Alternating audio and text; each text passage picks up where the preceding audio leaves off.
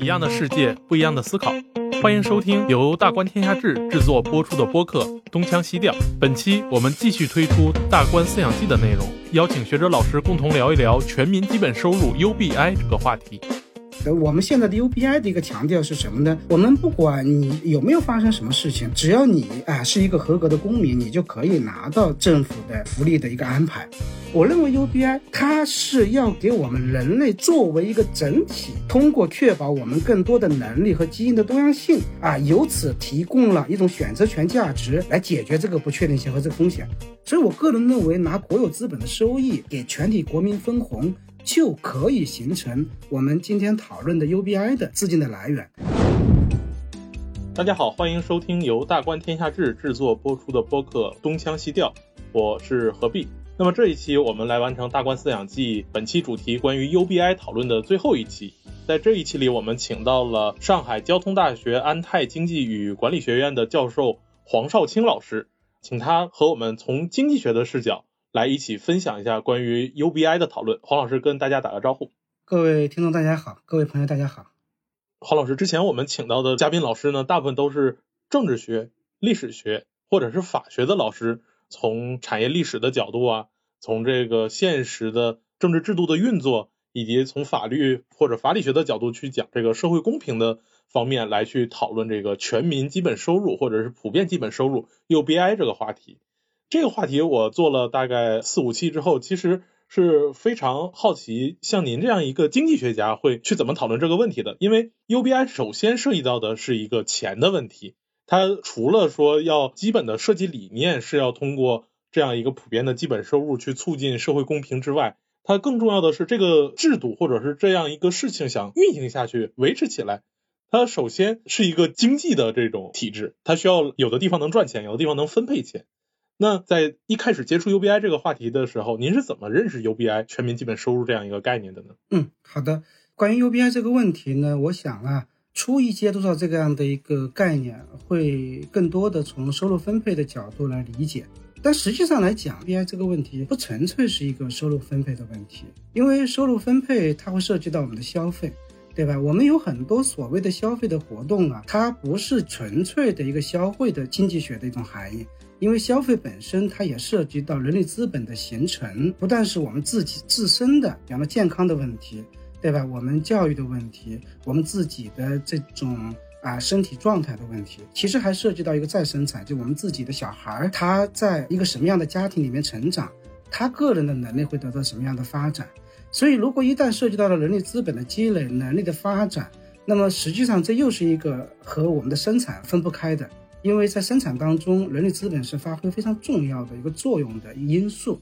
而且说的更加宽泛一点，我一会会展开讲，就是如果这个人类的能力的全面的开发，它是影响到我们全人类未来发展的一件事情的话，那么实际上这个问题就比收入分配要宽泛的多，对吧？它会涉及到增长，会涉及到全人类的未来的一种啊演化的方向。所以我认为呢，啊，是一个经济学的问题，但是恐怕不要把 UBI 简单的局限为是我们要来讨论收入分配。我个人认为，我们现在的很多经济学的讨论呢，因为过多的局限在讨论收入分配上面，所以实际上对于 UBI 可能带来的真正的有意义的一些后果和影响是忽视了，或者说是低估了的。嗯。那也就是说，您对于 UBI 这样一个话题，认为它不仅仅，也不应该只限于一个纯粹的经济学里面关于分配的这样一个领域的讨论，是因为当下人类的日常的生活，它已经不再像传统的时代，我们对于说一个基本的收入，它就是维持人的温饱而已，呃，而是说在我们现在人的这个城市生活里面，他日常基本的医疗的消费，他的教育的支出，呃，乃至他的日常的文娱，啊，比如说出去看场电影，或者是。出去这个听个讲座，或者是看个戏剧，那这一切的这个消费本身，同时还会对人的成长，或者说人的自己的自我发展有一个非常强的这种促进作用。所以我们会经常说，为什么很多人宁愿北漂，也不愿意回到自己的三四线的小城市里面去享受所谓家里的安逸？很大程度上是因为我们在大城市里面的生活，通过大城市里面的日常这些消费，是能够对自己有一个显著提升的。那么，在这个意义上，通过 UBI 这样一个收入的再分配的调节，从而保证人类在日常的这些消费支出上都有一定的保障，也就能够促进人的基本素质的发展。也就是说，在这个意义上，UBI 已经不单是一个最初设想的说它仅仅是为了满足人的温饱的问题，而是说在人有这样一个基本的收入保障之后，可以有一定的自由去进一步的提升自己，从而为整个社会的生产率的总和，或者是它的整个社会的素质的总和，都会有一个显著的提升。所以 UBI 的讨论已经不能仅限于一个经济学领域的讨论。是的，我非常同意您这样的一个判断啊。很有意思的，也算是个巧合吧，因为昨天正好是，应该是中央财经委第十次会议，我觉得里面有两句话，其实跟我们今天的话题是有非常大的关联的。第一句话是涉及到了呢，叫为人民提高受教育程度，增强发展能力，创造更加普惠公平的条件。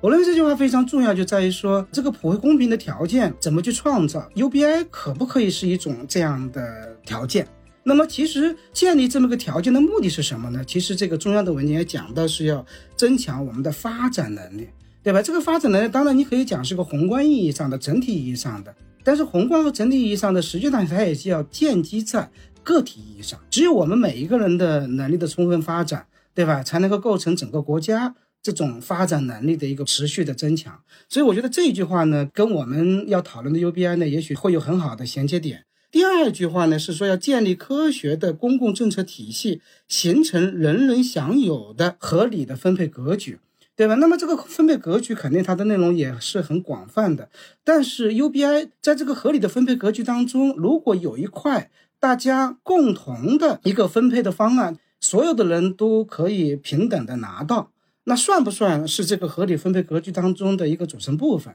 对吧？所以我想这个依然也是可以去讨论的。在我看呢，UBI 就是不失为一个可选的方案。就无论是说它作为合理分配格局的一个组成部分也好，以及说它能够实现这种更加普惠公平的条件，由此来促进我们作为个体以及作为整体的国家的或者说我们民族的这样的一个发展能力，可能都是值得去做深度考虑的。好的，其实这篇新闻稿今天早晨新闻出来以后，我也仔细阅读了一下。刚才老师您也把 UBI 以及收入再分配这样一个比较宏观的具体社会意义表达了出来。我觉得咱们可以稍微进入一下技术性细节，就是，呃，在新闻稿里面给我一个非常强的印象是说，当谈到如何去进一步的实现共同富裕、保障收入分配的调节的时候，它所采用的这个制度或者是技术的表达反而是比较熟悉，因为。呃，作为文科生，其实从中学时代就开始对政治课呀，或者是呃历史课以及这些文科性的课程，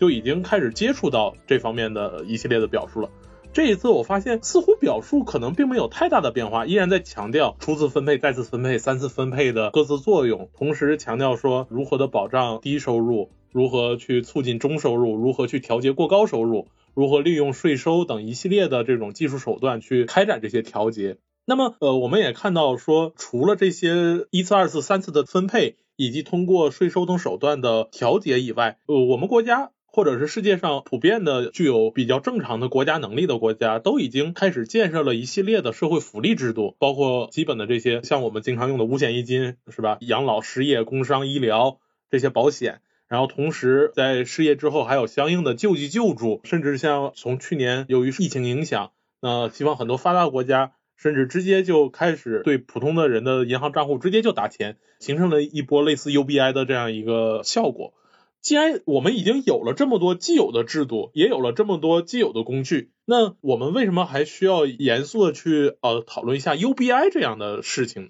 ？UBI 这个东西，全民基本收入或者普遍基本收入这件事儿。和既有的我们现在的这些收入调节或者是社会保障制度，它有什么样的一个差别，使得我们认为去推行它非常有必要？对，其实我也注意到官方的一些表述，在具体的方案或者说关于怎么去构建一个合理分配格局啊，还有说普惠公平的条件方面的很多提法，似乎跟传统的或者说原有的一些说法还是比较接近。就是换句话讲，像 UBI 这样的一种新的一种设计，可能设计的还不太多。但实际上的的确确就是我们需要去讨论或者需要去解决的一个问题，或者必须要说清楚的一个问题，就的的确确就在这里。如果有了这些传统的政府的在社会救助、社会保障等等等等的转移支付项目以后，UBI 的可行性和必要性，尤其是它的必要性到底在哪里，我们的确是要说清楚。因为我们知道，刚才您讲到的，我们已经有五险一金了，应该说都初步建立起来了。那么现在乡村的各方面的一些机制也都已经跟进来了，这个方面也是中国在近些年取得的比较大的一个成就。那如果这些方面确实做得很好了，那我们为什么还需要有 UBI 呢？在国别意义上，如果我们不需要它，那你更加就谈不上是在国际意义上，在世界意义上，我们去追求这么一个项目的实施。那么讲到这里的时候呢，我就想特别强调一下，我们已有的啊，包括现在很多经济学的研究也在讨论这件事情。那其实已有的很多研究也发现了 UBI 和这个传统的政府转移支付项目的一些明显的不同。比如说，你会看到传统的一些转移支付项目，第一哈，它是有它的这个严格的标准的。就是谁能够有资格获得这些项目的一些援助？比方说养老保险，当然只有老年人能够获得；医疗保险是生病的人；那么失业保障，当然只有失业的人才能够获得；那么儿童的救助，家里必须要有孩子；那么还有一些是其他的一些需要去救助的情况，比方说乞丐，对吧？当然这个更加很清晰，这个标准是已经显而易见能看得到的。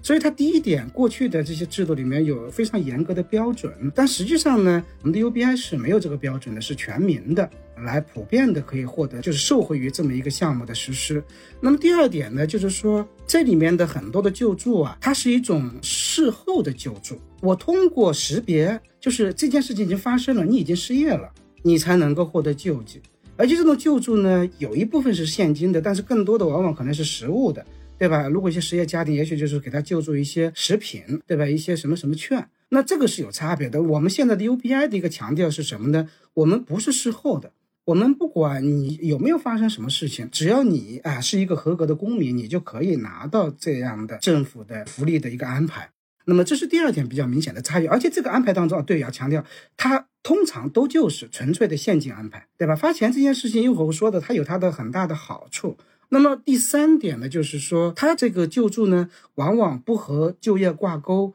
那么对于有能力的人而言，这种救助通常都会。带有鼓励他回到就业市场的这样的一个要求，哪怕是我们现在讲的比较多的所谓的呃 EITC，对吧？所谓的这种劳动收入的个所得税的抵免，其实它的目的就是说，你只有去劳动了，你只有回到工作岗位了，你有收入了，政府可能会给你更多的钱啊，是一个负所得税。实际上，我会按照你的收入给你一笔税收的奖励，是一个负税收，所以。这些东西的目的都很明确，它是要让人回去工作。但是呢，UBI 是没有这个要求，不是以你回不回去工作作为我给予你这笔啊福利还是与否的一个基本的前提条件。所以这是一种无条件的一种援助。这三个方面就非常明显的使得我们的这个想讨论的这样的一个 UBI 的这样的一个方案和传统的其他的社会保障、社会救助的那些转移支付方案有了非常明显的差别。这些差别呀，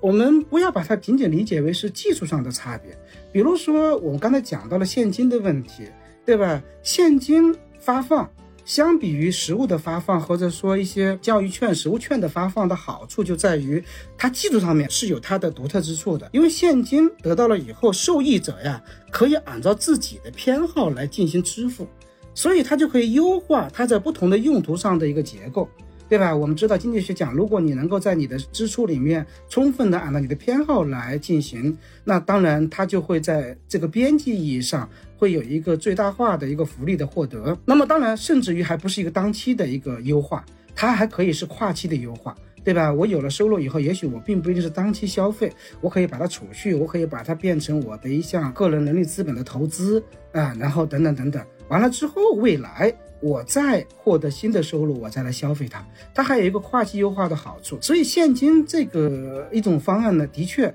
有技术上的一些优点啊，包括刚才讲的不按照标准来发放这样的一个实施这种福利方案，它有另外一个好处，其实可以大幅度的减少行政成本。因为当我们一旦设定了很多标准以后，你就一定要去看这个人到底符不符合这个标准。这个看上去好像是一件很简单的事情，但是因为信息的高度不对称所带来的我们要做的信息甄别的工作，要在一个很长的时间里面去去实施一个社会保障方案，要基于标准来做。你想啊，我们每一段时间，我们要针对一个非常大规模的人群去做甄别，这个成本加总起来，肯定就不是一个小的数目。而这样的数目呢，其实它都是一种无谓的损耗，因为它并不会带来真正的社会福利的增加。对吧？它只是为了实施这个项目所付出的一种额外的一个制度成本。所以，假设你没有标准，实际上或者不需要标准，实际上也可以把这一块的成本给它大幅度的节约下来。我个人觉得哈，就是说我们也许可以从这些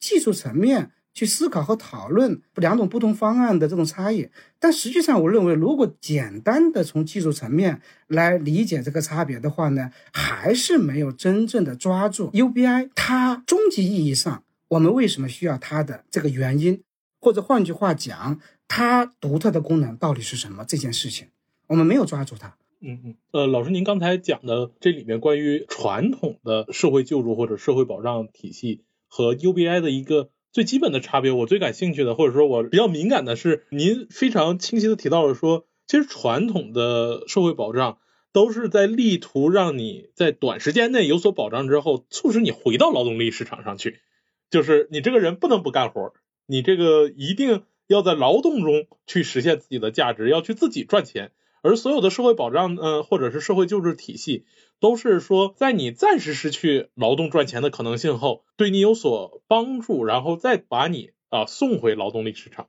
这一点其实之前呃徐小亮老师在从这个社会哲学的角度去讲。呃，他就用了这个一个偏自由主义的讲法，他说人生而自由着，却又无往不在枷锁之中。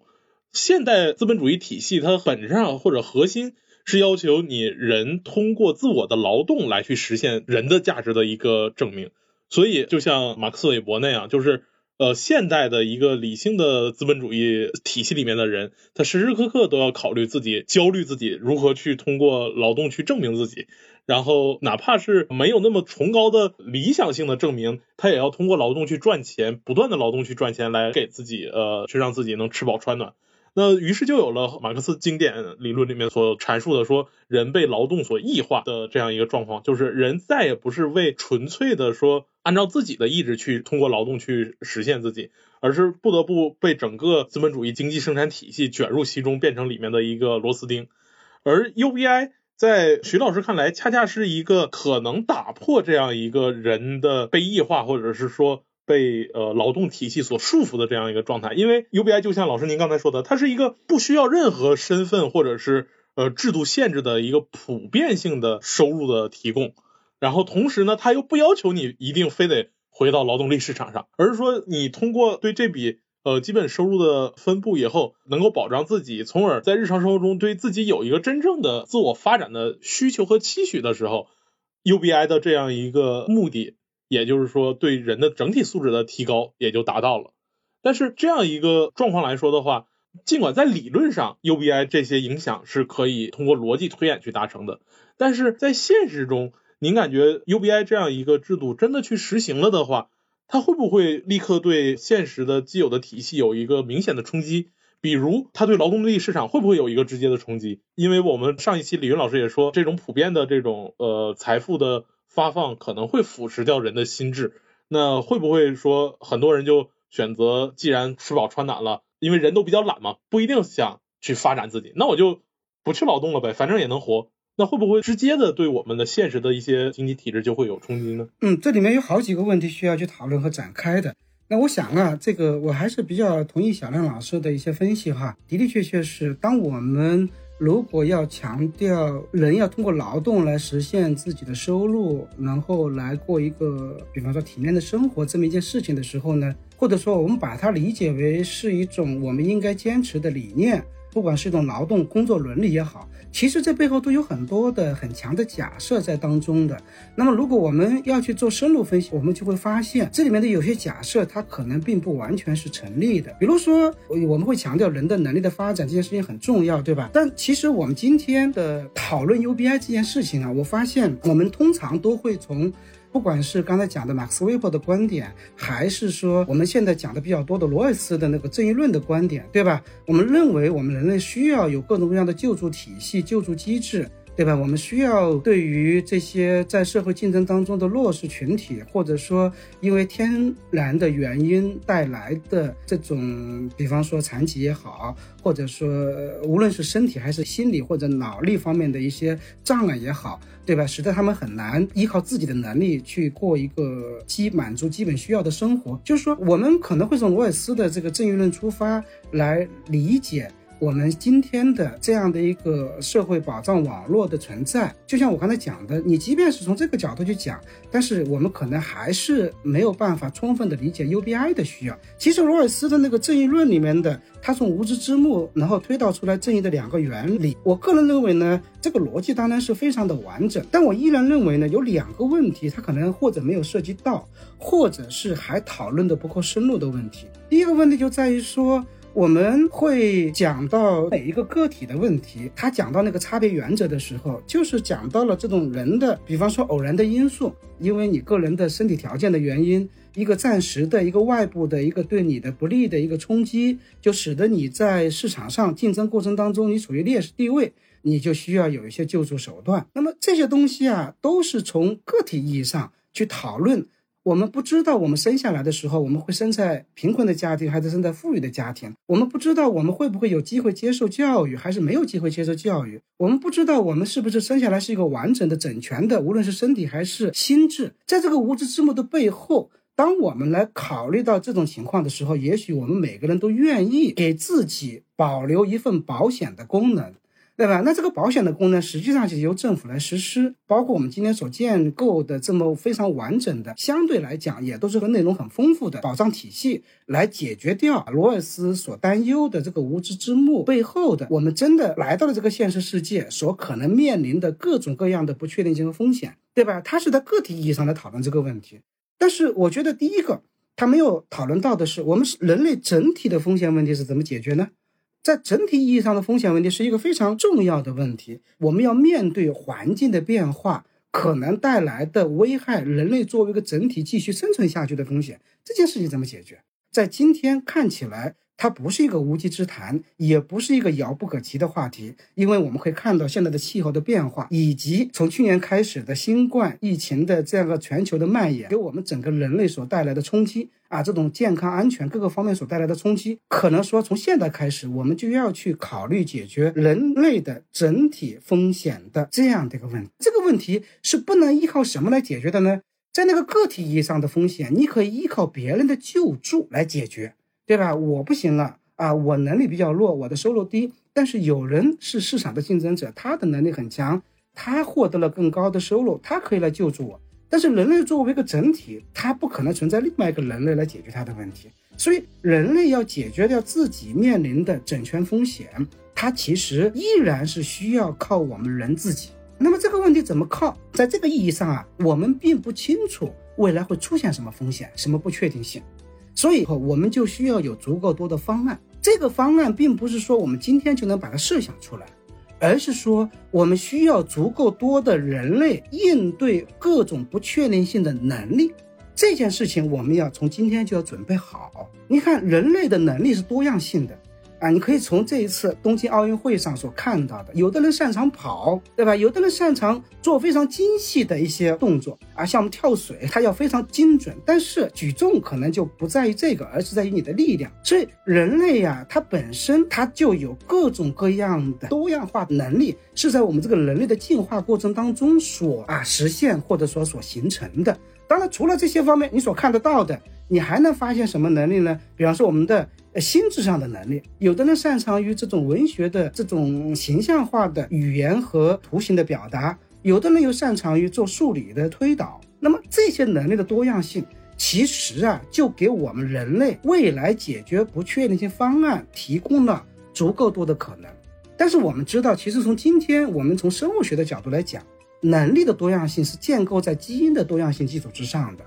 这一点我特别想今天要提出来的，就是说。我们如果说人类作为一个整体，它要去解决未来不确定性危机灾难，我们需要准备足够多的能力和方案，而这些能力和方案又要建基在基因的多样性基础之上的。说到这个地步，我们就明白了，真正意义上，UBI 它作为一个解决方案，或者在我看来，作为我们解决人类未来不确定性和风险的一个整全性的解决方案，它就在于它可以确保我们人类的能力多样性和基因多样性的一种尽最大可能的维护。这一点呢，它为什么能实现呢？就在于我们可能会能够让不同的人。啊，不管你今天是成功者还是失败者，你都有机会能够生存下来，甚至于有机会能够让你的基因多样性传承下去。那么就会涉及到罗尔斯可能没有讨论的比较深入的第二个问题。他讲到，呃，原则里面分两个小块，一个是机会平等，另外一个差别原则。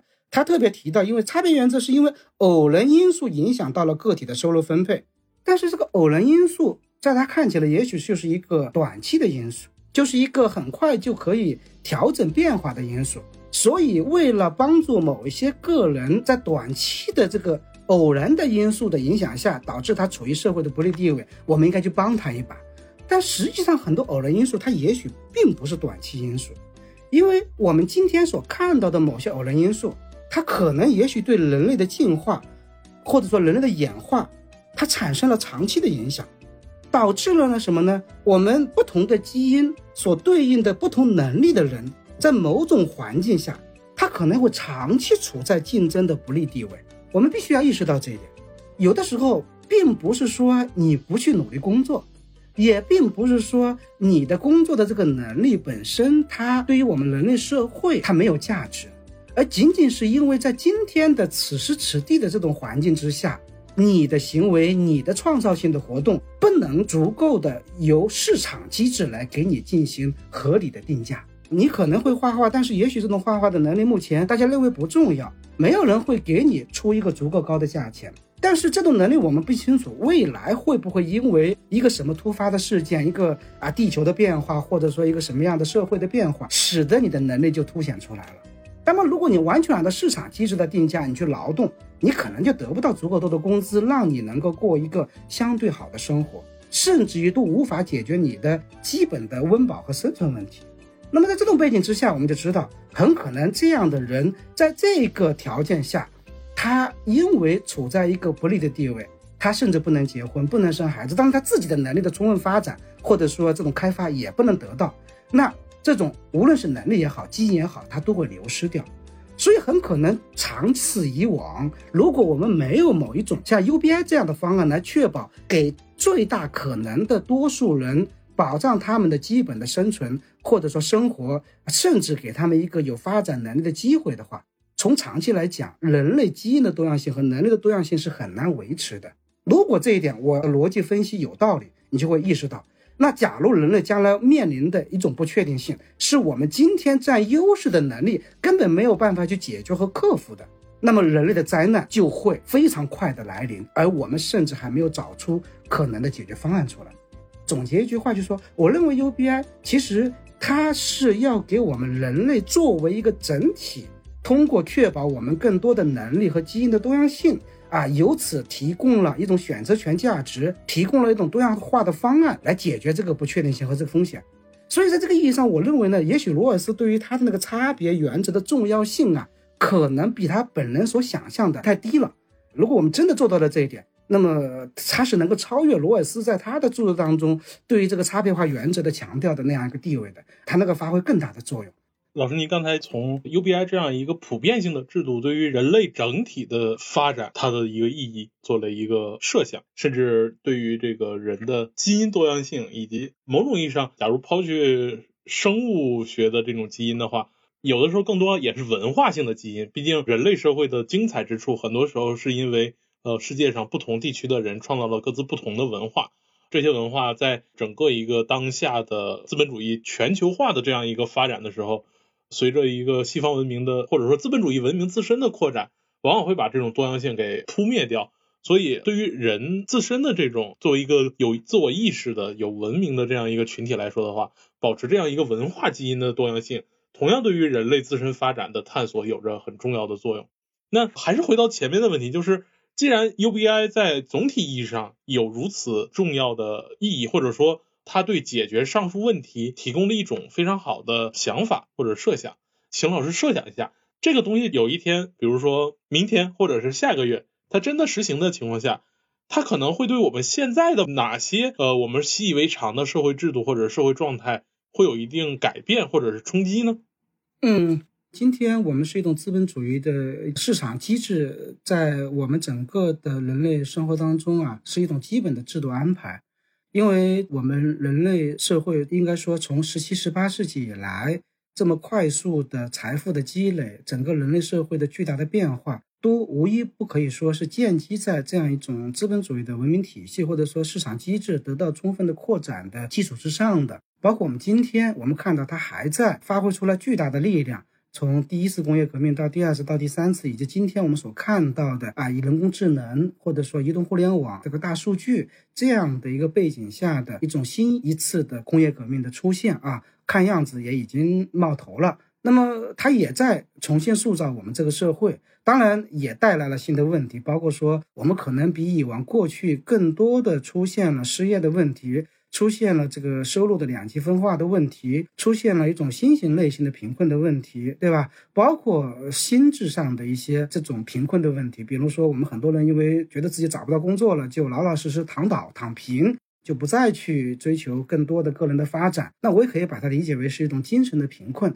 我们可以看到，它也带来了很多问题。但是市场机制啊，它作为人类的一种基本的。啊，我们说这种经济体制，或者说是一种生产啊消费分配的体制，它的作用以及它未来可以进一步发挥的作用，我们都是不能否定的。但是，正如我在前面所说到的，市场机制发挥作用的一个很重要的前提条件是，它要给人的能力去进行定价。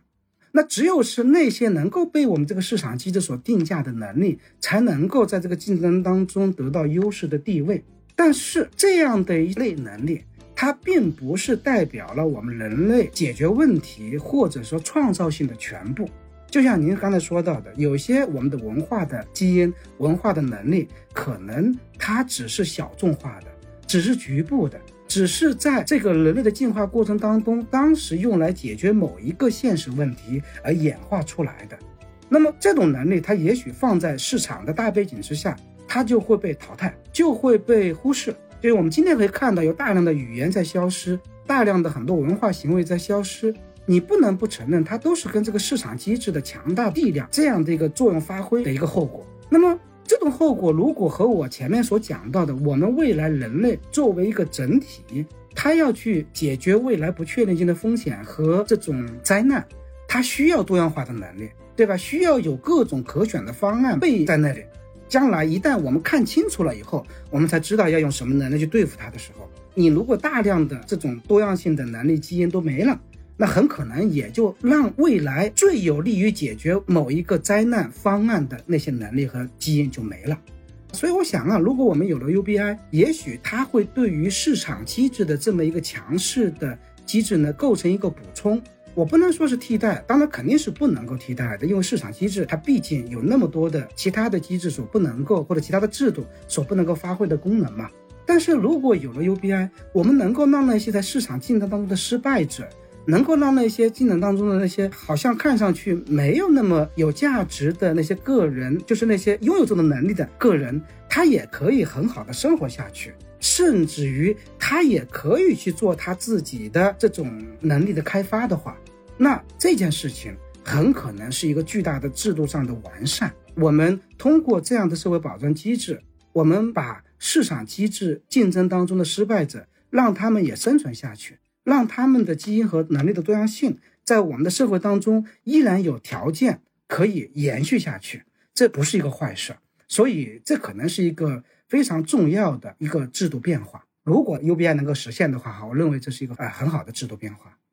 老师，您刚才也对 UBI 自身的这样一个制度可能会对我们人类的促进有所设想。回到老师您自己的专业，就是我一开头也强调说，UBI 虽然在它的社会影响、它的政治影响、它对于公平性的促进，乃至对人类整体的促进有着各种各样的意义，但是归根结底，它还是一个经济的机制。它依然要涉及到钱的问题。那么，您作为经济学家，您感觉或者说您认为 UBI 假如作为一项可以推行的制度的话，它如何去实现呢？它可能会采用什么样的经济机制或者是财务机制来去实现它？以及对于当下来说，要实现一个呃 universal 的人均收入，促进全人类的共同发展的话，那它可能面临的一些政治性的难题，比如目前的这种全球化或者国际主义的发展潮流受到一定的挫折。那民族国家的这样一个地域性的趋势在不断加强，其实会对一个 universal 的一个设想有所打击。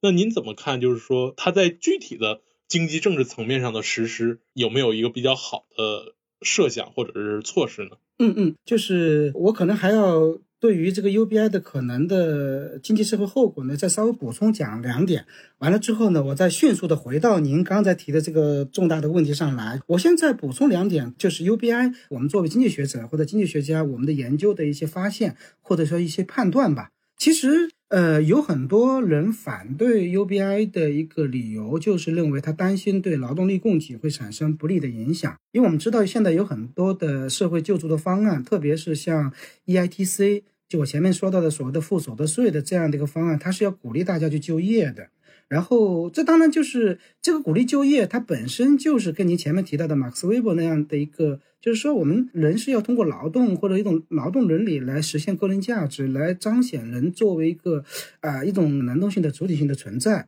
对吧？涉及到马克思的一些呃陈述，可能也是跟他有关系的。就是我们可能会认为，只有帮助他回到了就业岗位，参与了劳动，为社会做了贡献。他们把这种能够被市场机制所认可的劳动，才认为是对社会做了贡献。是在这个伦理下，所以呢，他们担心，假设我们无原则的给人发钱，那么当然，这个从经济学的理论是很好推导的。那么无论是在我们讲的广延边际，还是在集约边际上，可能都会减少劳动的供给。就是说，可能会有更少的人愿意去劳动了，因为我原来不劳动，我没有办法生存。现在有了国家的资助，对吧？有了收入，我可能的确会让一部分人退出劳动力市场，当然也会让一部分人减少他的劳动强度，或者说劳动的供给量。所以，我们说广延边际和节约边际都会减少，这是一种非常大的担忧，所以也是构成了对 UBI 方案的一个反对的声音。但是呢，实际上这里面有几个方面需要去加以澄清的。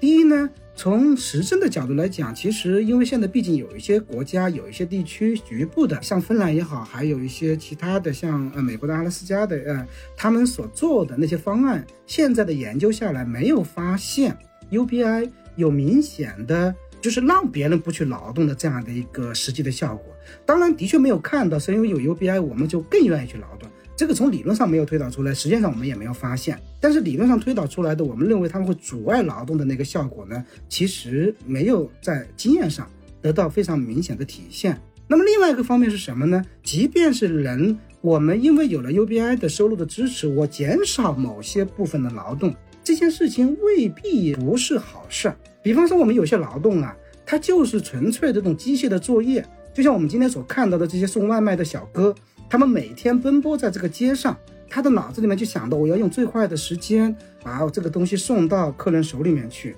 所以他们年复一年、日复一日的做这件事情，对于他们个人的技能的提高有太大帮助吗？对吧？除了他们可以会更好的去学会闯红灯，似乎也没有更多的能力的一个改进啊。我们还有很多的这种流水线上的作业，它都是对于人的能力的长期的开发不会带来增值的作用。对吧？甚至于仅仅是一种体力的消耗而已。那么这种劳动，如果我们把它放弃掉，让它转向去做一些可以有更大的自我能力提升的工作，但是也许那个工作的薪水并不是太高。过去转来做这件工作，我担心我收入不够，我就不敢做这个调整。但是因为现在政府给了我一笔收入，我就可以去调整。那其实这个变化和我的前面的论述相联系的话，是一个好的变化。因为它丰富了我们人类能力的多样性嘛，所以这个方面呢，我们必须要看到的这一点，就是说对于劳动力供给的这个短期的影响呢，首先我们不必要把它看得太重。第二呢，我们从经验来讲，也没有所设想的理论上的那种不利的东西有非常明显的出现。第三呢，其实即便是有一些呃劳动岗位的结构性的变化，或者说就业的方式的结构性的变化，它也许是有利于我们发挥人类多样性的。这是一个我们需要意识到的哈，对劳动力市场的这种不利影响，我们要去批驳啊，或者说要去反驳或者反对 UBI 的这样的一个声音呢，其实不是那么的有利。从经济学的研究来看，第二个方面呢，我要强调的是，我们还有很多其他的更加长期的影响。那么这种影响，其实我前面讲到了啊，无论是说，因为我有了能力以后，我也许可以缓解我的融资约束，缓解我的一个资金约束，我就可以去接受一些教育。对吧？我原来没有办法，我为了维持生计，我就要放弃我受教育的时间和机会，或者我想受教育，因为我没有钱，所以我也接受不了教育。现在有了政府这笔收入以后，我就可以去做这件事情。所以，人力资本的发展对于个人来讲非常的有帮助。第二个方面是，现在大量的经济学研究啊，无论是他们在非洲还是在印度所做的一些实证的研究，都发现儿童的发展方面有了 UBI 项目，那些贫困家庭的儿童得到了更好的发展，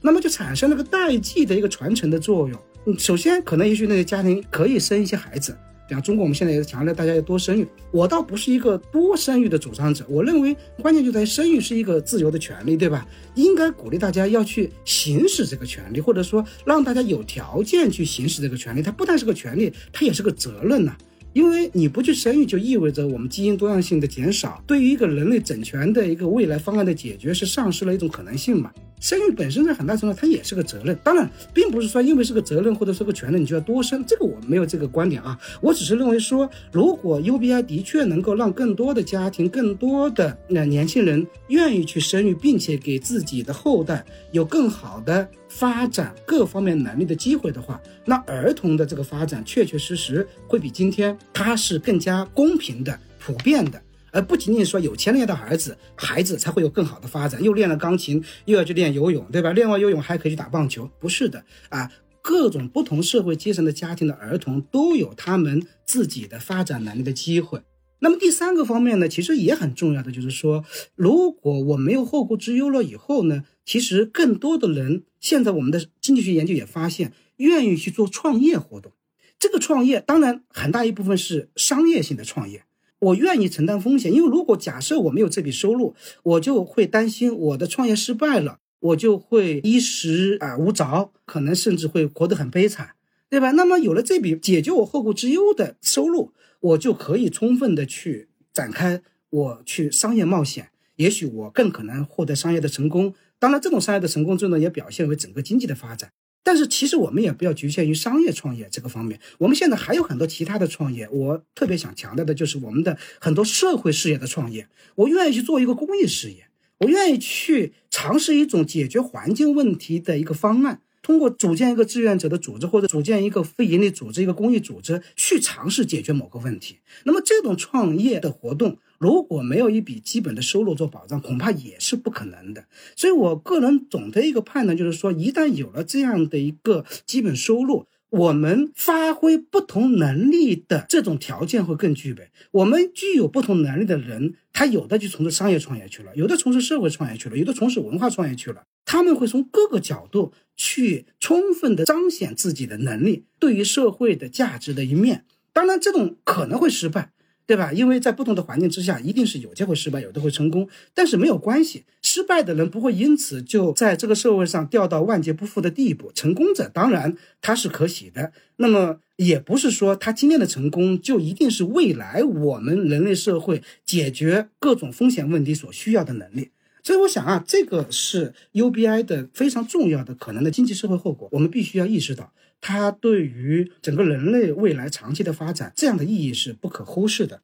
那么，我们再回到您刚才讲的那个问题，就是说，OK，那我既然今天讲到了我们 UBI 的独特的这样的一个功能，以及这个功能是在 UBI 的什么样的啊一个条件下实现的，就是说，因为有了这个基本收入以后，那么人类的基因和能力的多样性，一个是可以得到维持和延续，第二个是可以得到充分的彰显。通过所谓的创业活动，对吧？通过所谓的个人能力的发展，然后把这种发展我的能力，在各种各样的这种创造性的活动当中去体现它。OK，似乎听上去都非常的好，但是怎么去实现它呢？对吧？一定会接受这个巨大的挑战。那么这也是现在 UBI 这个方案得到啊一些人反对的原因，就是觉得它在财务上没有可行性，或者说，即便理论上具有财务的可行性，但是政治上依然还是没有可行性。因为这个财务的可行性，它会建基在这个社会的收入的再分配。我们一涉及到再分配，就是个政治问题，而政治问题是需要政治议程，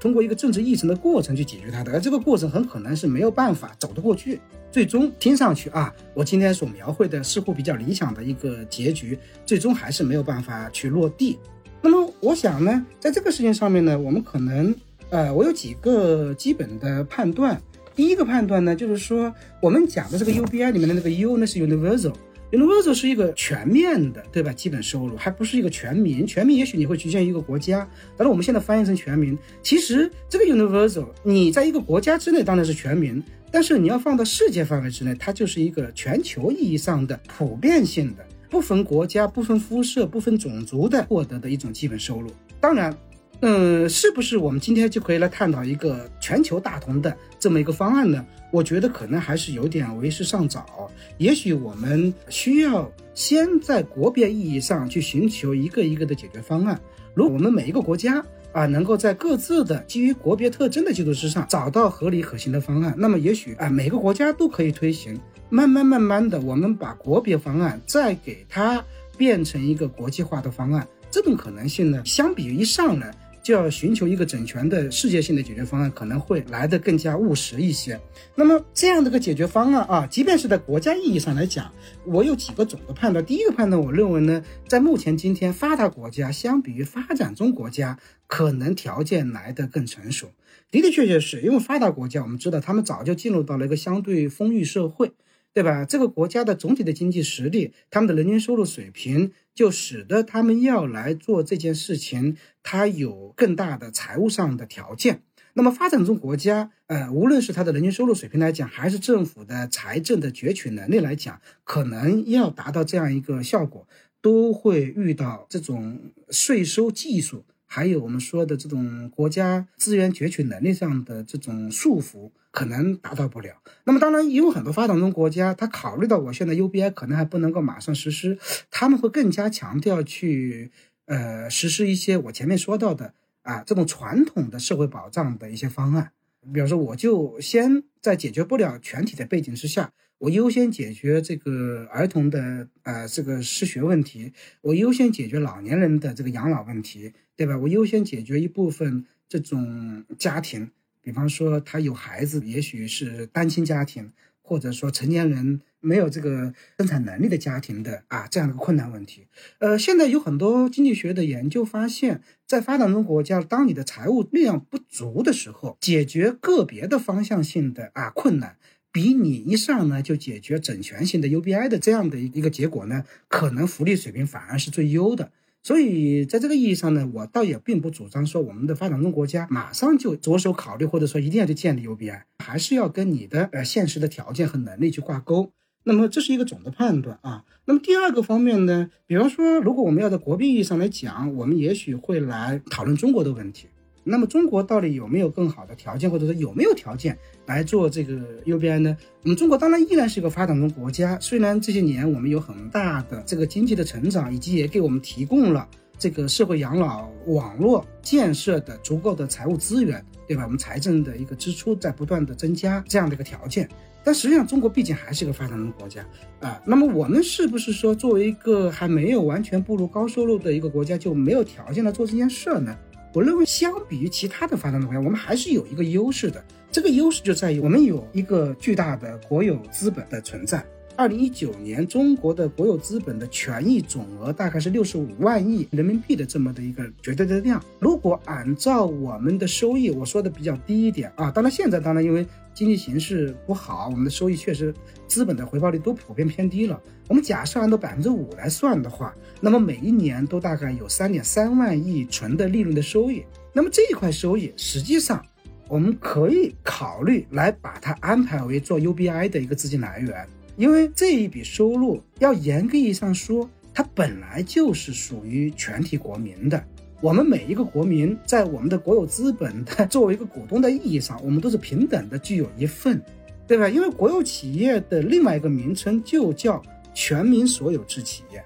那全民所有，全民都是股东，股东就应该享受分红。所以我个人认为，拿国有资本的收益给全体国民分红，就可以形成我们今天讨论的 UBI 的资金的来源。当然，这个资金来源是不是够了，可能还不一定了。因为即便是现在，按刚才说百分之五，我们每年也只有三点三万亿，摊销下来的话，一个人一年才拿两千块钱，两千块钱是不是可以解决基本的温饱啊？当然，有些地方也许可以，但是在更多的地方，也许两千块钱并不够的，对吧？但是不管怎么说，因为我们知道，有了这一块巨大的国有资本收益的蛋糕，它使得中国相比于其他国家，在这个 UBI 的财务机制上的可能性是大大的提升了。对吧？其实除了这个之外，我们依然可以考虑包括别的国家共性的东西，就是我们可以开征资源税，因为资源是大自然给我们的，是上帝给到我们的，是平等的给到我们每一个人的。那么资源税的这样的一个平均的使用，或者说拿出一部分来给每个人平均使用，这也是有它的经济合理性的。那么还有碳税，对吧？我们现在为了缓解这个碳排放的过多，对我们人类带来灾难性的后果，我们在征收碳税。那么我觉得碳税的收入当然也是可以用于 UBI 的，当然还有土地的收入。其实，在过去经济学里面就有一种观点，说认为最好的税收就是物业税，就是地产税，这个也是有很深远的学术渊源的。那么我们中国现在房地产税没有开征，如果我们开征起来的话，是不是也可以拿出一部分税源出来作为 UBI 的一个收入来源？我认为呢，其实都是有可能的。当然，anyway，最终我们可以考虑说有没有可能从一个国别，对吧？从不同的国家走向国际，变成一个真正的具有 universal 意义上的一种基本收入。这个我刚才说到，我们其实从今天开始，我们可以来做设计。虽然我们不能想象我们马上就可以把它变为现实，但是。我们已有的，比方说我们的反贫困的一些国际机构，世界银行是承担这样一个职能的一个机构。我们还有其他的一些全球的这种经济的协调机制，像国际货币基金组织，对吧？包括联合国的一些机制，还有一些其他的这个确保人类基本权利的一些机构。其实这些机构啊，将来这些功能能不能够加以整合，我们形成某一个新的机构来承担这个功能？这当然是一种理论上的可能性，但是这种机构它最大的难题依然在于，我们今天的人类社会这个地球，我们国际上的基本单位依然是主权国家。主权国家要想克服相互之间的不信任，以及相互的一些差异化的要求的满足，恐怕还是会有很大的交易成本啊。我们很难想象今天就能够马上建立这样一个超主权的一个机构。或者一种机制来协调全球不同国家对于 UBI 的这样一个需求，真正要把这个问题解决，恐怕要建立起来全球的一种啊税收机制。那么我们有没有一种可以在全球意义上征收的税收？我个人想了很久，我认为也许 最大的可能性还是在资源和土地上面。其实地球是属于全人类的，虽然我们今天每个个人都生活在每一个具有地理位置的国家里面。但是你如果真要考虑这样一个超越主权的问题，我们必须要承认土地全球啊，这个地球是我们全人类的。那么地球与生俱来的这些财富，应该要让全世界的人类来共享。那么资源税的征收，也许可能是一个解决的方案。我不太主张对资本进行征税。不是说我们不应该要去对资本进行征税，而是在技术上面，可能目前还是会有一个难题。如果真的最终，如果我们不管是谈到对什么数字啊资产，或者说其他的资本来进行征税，它有一个很大的前提，就是全球的资本税的协调机制必须要建立。如果不建立，那么资本就一定会在不同的国家之间进行流动，因为它是一个无形的，你很难去捕捉到它。它是一个极易流动的一个不稳定的税收来源，只要某一个国家真的高了，它就会跑到另外国家去。所以，全球税收的协调机制的建立，也许同样是我们要让 UBI 能够落地的一个先决条件。但是我实事求是的说，在短时间之内，这样的一个协调机制，包括我前面说到的对资源金的征税的一种机制，可以马上建立起来。似乎说了很多前面非常乐观的。或者说肯定的对 UBI 的一些我个人的分析，但是回到最后呢，也不得不讲一点点相对悲观的一个判断，就是说我们要让 UBI 变成真正具有 universal 意义上的一个事物啊，可能还需要更加长久的一个时间。能够人类真正意识到它的重要性，然后我们能够坐下来，通过我们的博弈也好，我们的谈判也好，来把这样的制度建立起来。否则呢，恐怕比较务实的做法呢，也许从国别上先去讨论啊，找到可行的方案，找到可行的条件，那么把各个国家的 UBI 先。用某种什么样的形式啊，或者实验的形式，或者局部的形式，先做尝试，先做落地，是我个人更加主张在当下就要去追求的一个事情。那也就是说，其实讨论到最后，UBI 这样一个值得我们追求的，而且的确会对我们人类社会整体有益的这么一项制度，它要想能实现那一天，反而还是需要在我们既有的这样一个政治经济框架下，先一步步把它推行下去。也许正像。阿拉斯加州那样，或者是像北欧三国那样，去先在局部地区尝试去探索不同的普遍性的这种收入分配的提供，然后进而去将这些经验如何去进一步的复制到不同的地方，或者说推广到不同的地方，从而为这个 UBI 真正实现一个真正的 universal，呃，来去在全人类去实现它提供一个更好的经验或者是条件。是的，是的，我非常同意。嗯，因为我们任何一个设想，不但理论上要把它因然的方面讲清楚，就是为什么我们从学理上，或者说从道理上、从伦理上，我们需要它，还要把实然的这种条件讲清楚。我们是在什么样的约束条件下来讨论我们的方案？因为经济学作为一种理论，都是有它的理想性，因为它有很强的假设前提。那么这些假设前提，也许在现实世界并不一定就已经存在了，对吧？但是我们要讨论到把经济学的理论的分析转变为社会的现实方案的时候，我们一定要寻求一个约束条件下的优化解。那么我们找到我们的约束条件，其实是一个非常重要的前提，特别是 UBI 这么一个涉及到